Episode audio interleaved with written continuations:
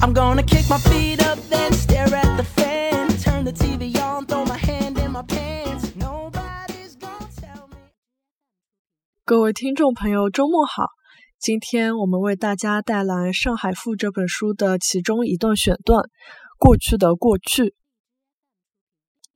大约二十年代初到大约四十年代末，上海显现了畸形的繁华，过来之人津津乐道，道及自身的风流韵事，别家的诡异伎俩。好一个不易而富且贵的大都会，萦萦扰扰，颠倒昼夜。豪奢泼辣、刁钻精怪的海派进化论者，以软红石杖适者生存。上海这块厚黑糊涂账，鬼神难清。据料心移物转，很快收拾殆尽。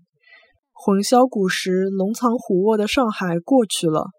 哪些本是活该的？哪些本不是活该的？谁说的中肯？中什么肯？说中了肯，又有谁听？因为过去了呀，尤其在海外，隔着暂时太平的太平洋，老派的上海人不提起上海倒也罢了，一提起迭些辰光的上海呀，好比敲破了芝麻门，珠光宝气就此冲出来，十里洋场盛开不夜，东方巴黎冒险家的乐园。指使小辈的上海人慨叹无缘亲遇其盛，尚有不少曾在上海度过童年的目前的中年人，怪只怪当时年纪小，明明衣食住行在上海，却扑朔迷离，记忆不到要害处，想沾沾自喜而沾沾不起来。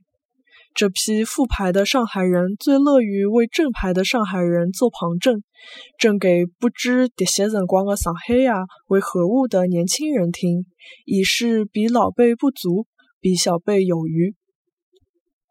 其实老辈的眷恋感味，多半是反了向的理想主义，朝后看的梦游症。要知生将旧事已入海市蜃楼。尽可安私心的好物、清愁的偏见去追摹，传奇色彩铺陈的愈浓，愈说明说者乃从传奇中来。而那些复牌杂牌的上海人的想当然、听当然，只不过寄图晋升上海人的正式排档耳。上海一望而知，这块地方与海有着特殊因缘，叫起来响亮爽脆。感觉上又摩登别致，其实是宋代人不加推敲的取了这个毫无吉庆寓意的法名。宋代的上海起先是一个小镇，后来才升为县。清纪把上海归属松江府。道光三十三年，中英江宁条例的订立，不论厄运好运，上海是转运了，从此风起云涌，为为商埠。前程一天比一天更未可限量。此批变以出现英法等国的租界为征候为标志。西方远来的冒险家并不冒多少险，以经营地产为发财捷径，这是明的白的。那暗的黑的致富之道，便是私贩洋药鸦片。反正鸦片战争的结果是开不平等条约之端，所谓五口通商的其他四口，自然不及上海的得地理之优势。市境处于黄浦江与吴淞江的河流点，扼长江门户，东向出使，进可达沿海诸部，远通东洋、南洋、西洋各国；西入长江，沿江省会金代伊连。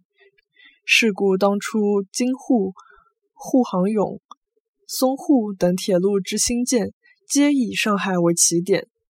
现下健在于海内外的老上海们，大抵记得租界浪向灯红酒绿，纸醉金迷，邪气好白象。也许忘了，一九二七年的上海还只算是特别市。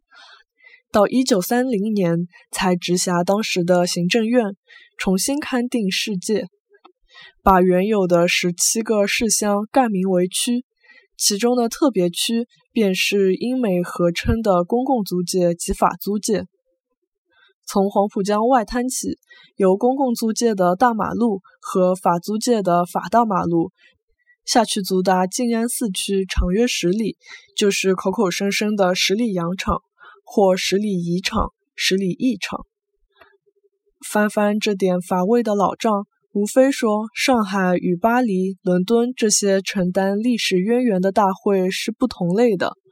老账如果索性翻到战国时代，楚襄黄歇请封江东，是献了淮北十二县作为交换，当然算得有头脑，识时务。而江东的政治中心却定在苏州。春秋后期，东南沿海以及水路发展商业。上海北面有水道叫沪渎，渎是通海的意思。黄歇浚了一条黄歇浦，即黄浦江，又修了一条通河驴的内河，即苏州河。可奈三千食客中的诸旅分子，没有造外洋轮船的工程师，春申君到底未能出国访问，对外贸易。I just wanna lay